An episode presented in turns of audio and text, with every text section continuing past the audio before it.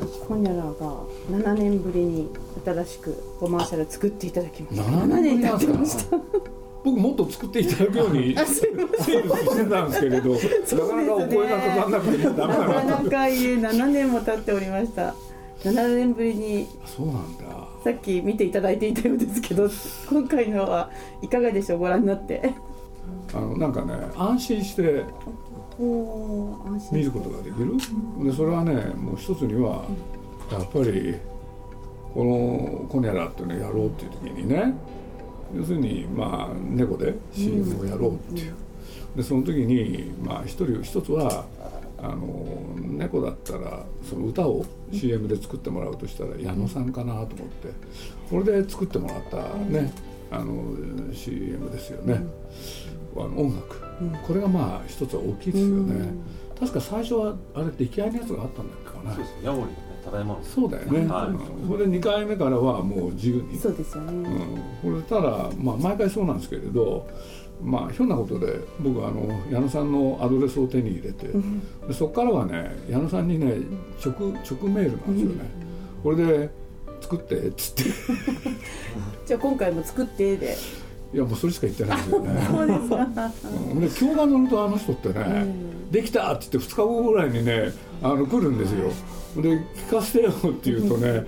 あのまだ焦らないでよ。まだねできたけれどねいろいろやらなきゃいけないことがあるんだからって言って。ただまあ彼女ってやっぱり天才ですよね、うん、あの歌一つでねなんか聞いた途端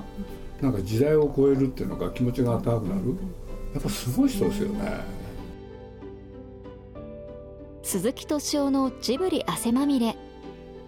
今週は日清製粉グループの新しい CM「コニャラとご飯の歌」編についてのインタビューの模様をお送りします。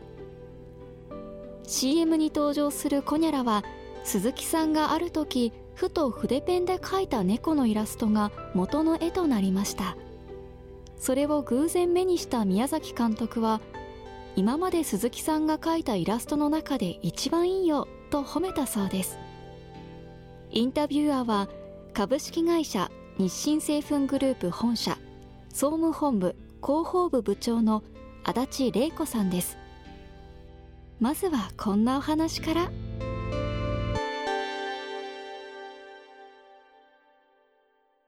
やっぱりね時代を超えるっていうんですかね。だから今回だって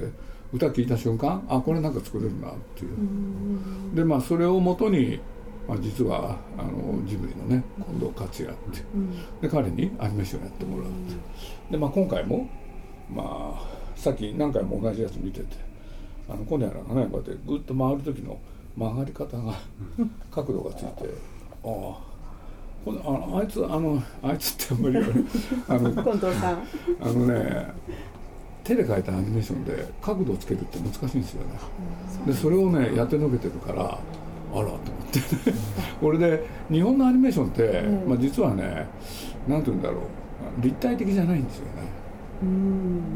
あのアメリカのアニメーションっていうのか西洋はみんな立体、ほんでその立体が動くっていうのがなんていうのかな西洋のアニメーションの特徴。ところが日本はねなんか平面的なんですよね、だから宮崎が書いてもどっかで平面。ああそうですか、うん、でところがね、まあ、僕はあのなんだ今の近藤克也が、もっと平面的にまたやってるかななんて思ったら、今回ちょっと立体っぽいんですよね。別にあれコンピューター使ってないよね、だからあちょっと新鮮と思った。じゃあそこがポイントですね。僕はそうでしたね、うん、体曲げた時のねここにカメラがあってあれはなかなかやれそうでやれないからと思いましたね。じゃあ新作でもまた発見があって。なんかそう思いました。だから僕が思ったのはあの突然ね思っちゃったんですよ。それで実現すると面白いんですけどね、うん、あのコニャラで、うん、ねちょうど今日あのジブリの中島が来てて、うん、でなんでかって言ったら今あの名古屋の方で、はい、あのジブリパークをいろいろ見てもらってるんで。でな何かなって言ったらそこにはね、あの大倉庫の中に映画館があるじゃん、映像展示室が、はい、そうそこでね、かけられる映像を、まあ、五郎君がいろいろね考えてて、当初ね、ジブリ美術館のために作った短編、うん。はい、それをそこでやるっていう、ええ、でまあそれは僕がね宮崎にも話してみんなで了解も得て、まあ、現状やってるんですけれど、うん、なんか新作ができたらいいなって、うん、前から五郎君も言ってたしそしたらね思いついたんですよ、あのコニャラでどのぐらいの長さかともかく30分ぐらい。できないかなって。大賛成ですね、で五郎君に話したら五郎君が喜んだんですよね。だからもしかしたら、えー、ね見たいですね。当然ね、うん、あの矢野さんの力も借りてるんですよ、うんうん。うん、これで今の近藤克也で、まあどのぐらいになるか分かんないけれどまあ短いものと長いものって30分っていうだけでもう随分違いますからね、さあどうなるか。コニャラの生態がますますちょっと明らかに。何匹子供がいるそう。なんですよいや7年ぶりって言いましたけど、うん、すごいあのうちは企業なんでやっぱりそういう認知度調査とかやるんですね、うん、そうするとどこから知ってるんですかっていうとコマーシャルこれだけやらなかったのにコマーシャルで見た。だから小さい時にイメージが残って刷り込まれてるのいやありがたいですよ本当に。だから今回のもやっぱり発表させていただいたらそれなりにやっぱり反応があるっていうのもだからさらにその親御さんたちもやっぱりお子さんの時に一緒に見てるわけですからコニャラの認知の幅広さというか。いや皆さんが褒めてくれたんだねそういえば。あれ思い出した、うん、コニャラのあの憎たらしい顔バージョン。あれをね宮崎がね僕その前に書いてて筆で書いたらね宮崎はすごい喜んじゃって「なんでか」って言ったらね「鈴木さんまで書いたやつで一番だよ」って言うから、僕なんか腹の中で「いや宮さんのやつを模写したんだけどな」と思いつつね。麦わら帽子をあれつけてくあの麦わら帽子書いてくれた宮崎です。あそうですか。そうなんですよ。であれでねあのこういうのもやったらいいよって言ってね。いざとなるとそうやって手伝ってくれるんですよね。あの人はまあそういう人だからやっぱりこれが 宮崎はねやっぱりいろんなやつの中でこれが好きなんですよ。やっぱりこれなんですよね。あの宮崎の特徴って全部可愛いっていうのにしないんですよ。一箇所憎たらしいんだよね。ほんでそれが多分ねいろんな人に支持されるってほんで真似してねやったんですよね。だからやってる途中あのなんなんていうんですか？耳にこれこの縁の部分が。でね書いてる途中でね右と左が逆になそう逆になったんですよね。僕自分で忘れてた。適当に書いてたからあれジブリの大倉庫の大仏が逆。こっちあれもうすごかったですよね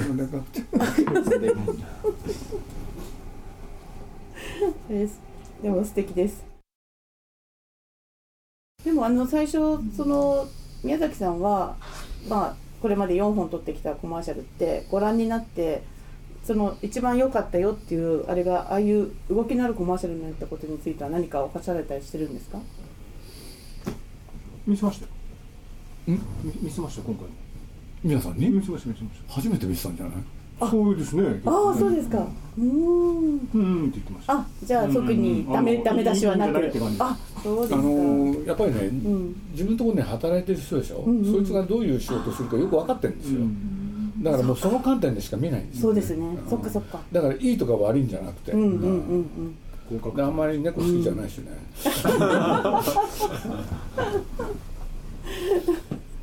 じゃあもうそれは作品としてもその世界観ができてるっていうことはああいいんじゃないっていうことで認められてるでもそういうわけでそうやってね勝也っていうのがやり始めたら、自分がしゃしゃり出てね、そうやってねあの麦わら帽子なんかやったりあれないろんなとこ出てるけどあれ全部彼ですよ、宮崎のようです、まあそれはあんまりね今まであの大きく扱ってないと思いますけれど。今後コニャラはどうなっていくでしょう？いやだから僕はその30分ぐらいの、うん、まあ、長編なのか中編なのか、うん、あの少し長いものができたらね、うん、それはいいなと思ってるんですよ、だからそれをねどういうお話にするかって、やっぱり僕ね才能に頼るべきだと思ってるんです。あのボンクラがみんなで集まっていくら話したっていいもんできないんで、だからそれで言うとね矢野さんが作ってくれないかなと思ってるんですやっぱりね、突き抜けてる人なんですよ、あの人って。うん、そう彼女がいい話を作ってくれたら、それをみんなで作ることは十分できるんで、でまあそういうことで言うと、ええ。まあお願いしてね、できないかなと思ってるんですけどね、だから彼女の力を借りたいですね、うん。でもう連絡しましたんで。あそうですか。実は言うと連絡してるんですよ。あそうなんですね。ただねできなかったらどうしようっていうのがね。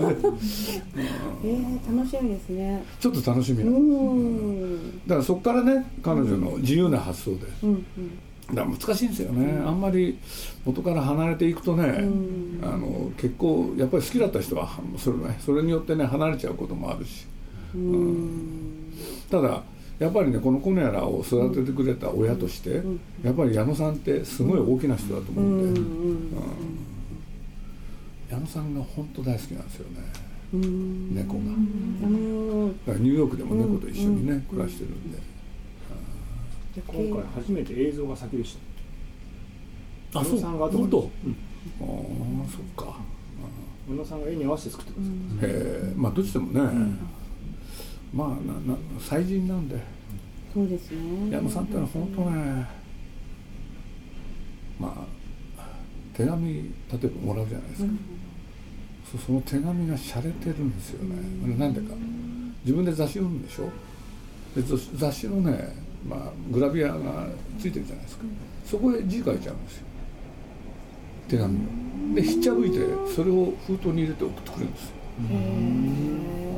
これはねやっぱうまいなと思ったんですよね、そうん、人の気持ちを捕まえるっていうのがねなかなかの人ですね、うん。彼女のそういうのは僕はすごいなと思ってます、うん。あの美術館のねあの短編でも声をやっていただいたり、それから隣の山田君でもね音楽やっていただいたり、いろいろやってもらいましたけれどだからそういう才能は見てみたいですね。やっぱりなんつったらいいかな。僕あの才能ある人ってね、見てると面白いんですよね、うんまあ宮崎もそうなんですけれど、俺、まあ、矢野さんもそうだしでそういうことで言うといろんなね才能ある人の仕事ぶりってね、何が面白いかっていうとねどっか変なんですよねそれを見るのが楽しくて。常にね先へ行くんですよ。うん。新しいものを自分が見たいんですね。うん。ほんでね、まあ、変なまあそれ誤解与えないように言わなきゃいけないけど人の作ったものに興味ないですね。うん。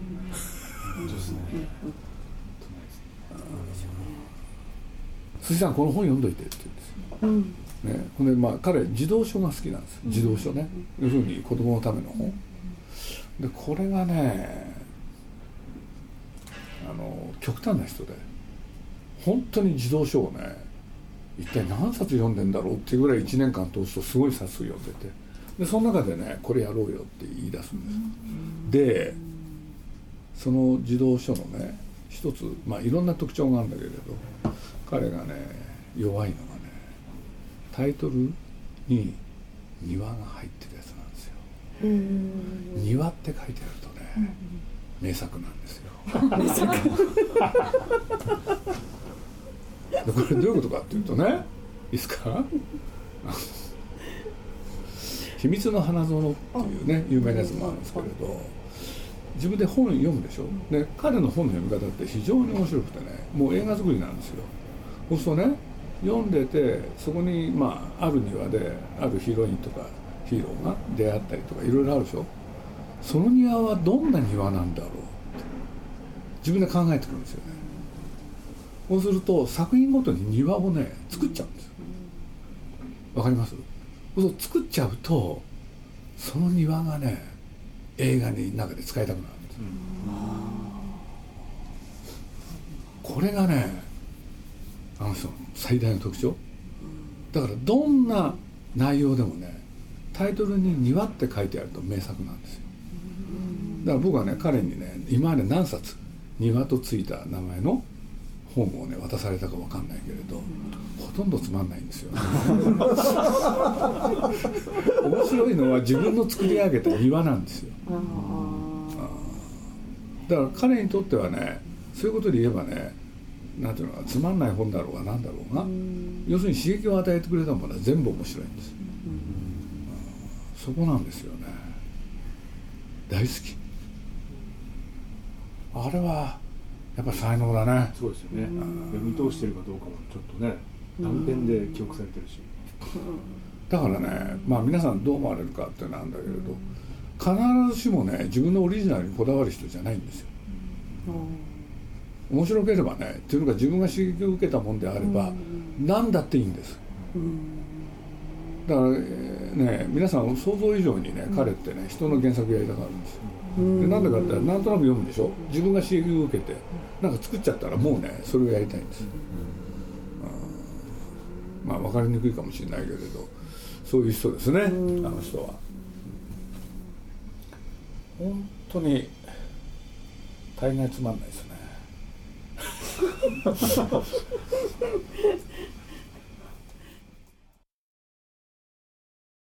トトロってね、うんうん。まあ、あのキャラクター作ったでしょ、はい、ね、でまああるひょんな時にね彼がねあの作ったわけですよ。俺で猫バスっていうのも作った、うん、でもそれ後か。とにかく猫あのキャラクター作ったでしょ、うん、これで「これいいっすね」って言ったら「いいでしょ」って言ってね「じゃあこれ映画にしましょう」って言ってみんなで騒いで、うん、映画にすることになったでしょ、そしたら彼が言い出したのがね「どうしよう」なんですよ。え？どうしたんですか、だってお話がないもん 映画にしようって決めた時にお話なかったんですからね。あそうなんですか。そう。そっからですよ。でそういう時に宮崎駿っていうのはねねえまあ別の角度からそれ言いますけれどね。彼が考えたことを「鈴木さんさ」って言うから「何すか?」って「これね」って言われて「はい」って。パクさんにパクさんっていうのは、彼の盟友高畑勲？自分で作る気なかったの。なんで？って言ったら、彼の方がうまいから 俺でね僕とね、宮崎駿の2人で高橋さんを説得するんですよ。で宮崎駿は俺こういうの見たいんだけれど、自分には作る才能ないからね。高橋さん作って」って。そしたら高橋さん、うん、冷たいんですよ。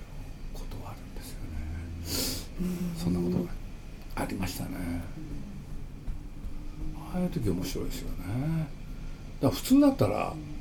トトロみたいなやつって自分で生み出したわけでしょ？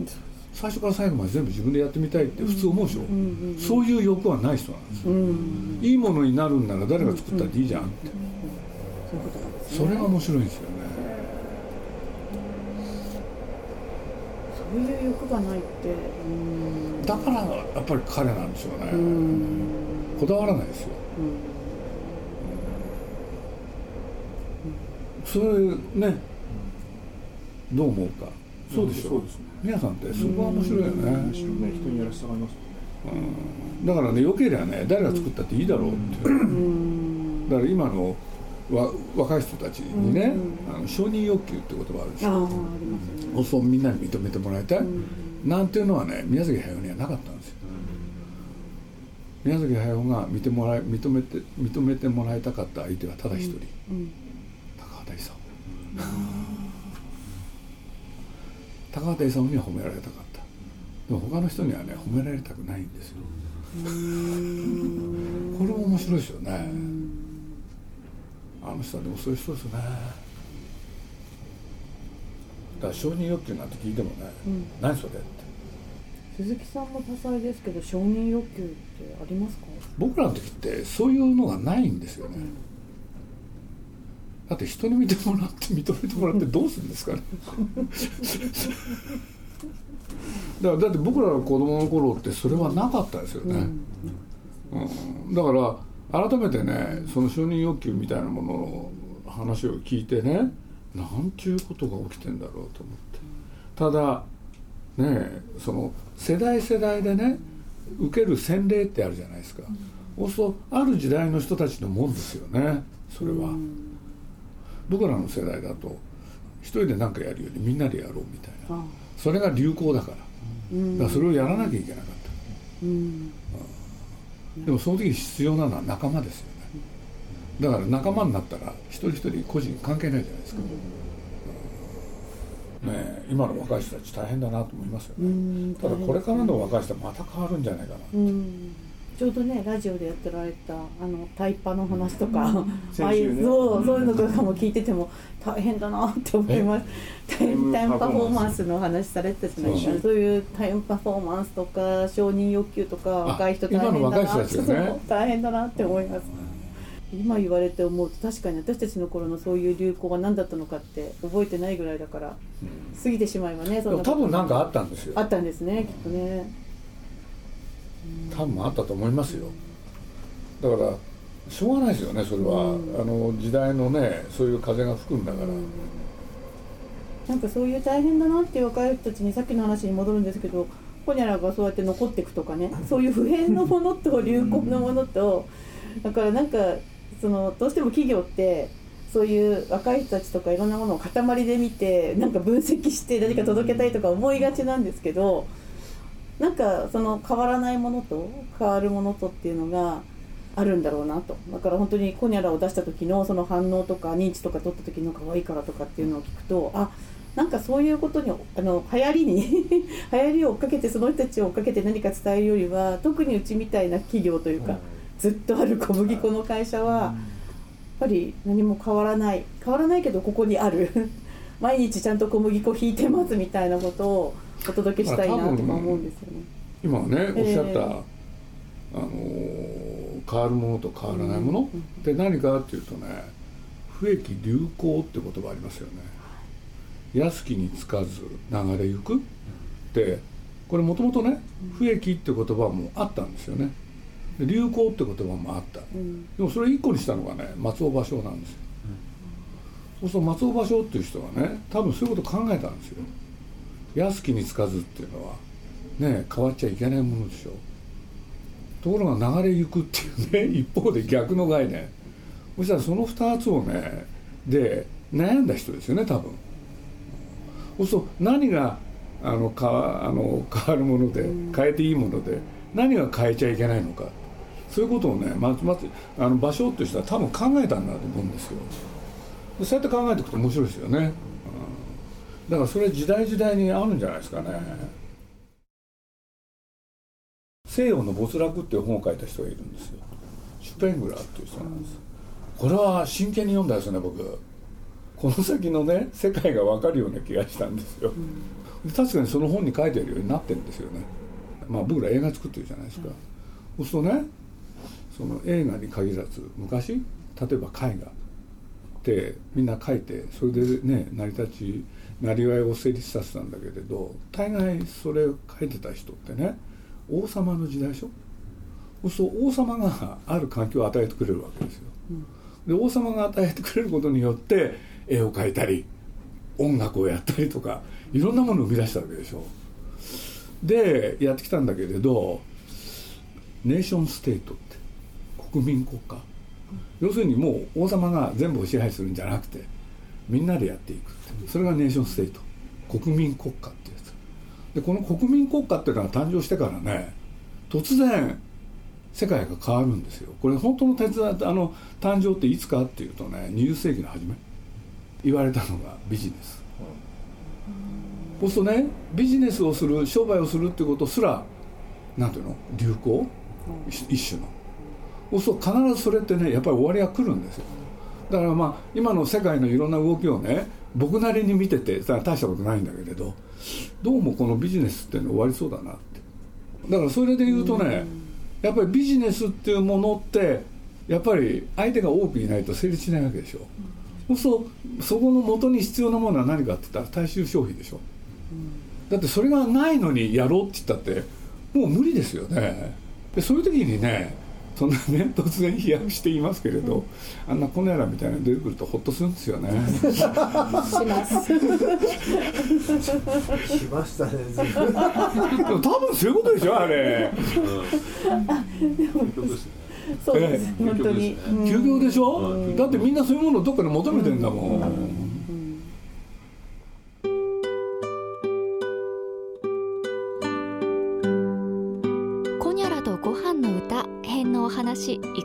でしょうか？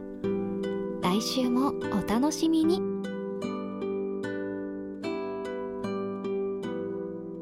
鈴木敏夫のジブリ汗まみれ。この番組はウォルト・ディズニー・ジャパンローソン日清製粉グループ au の提供でお送りしました。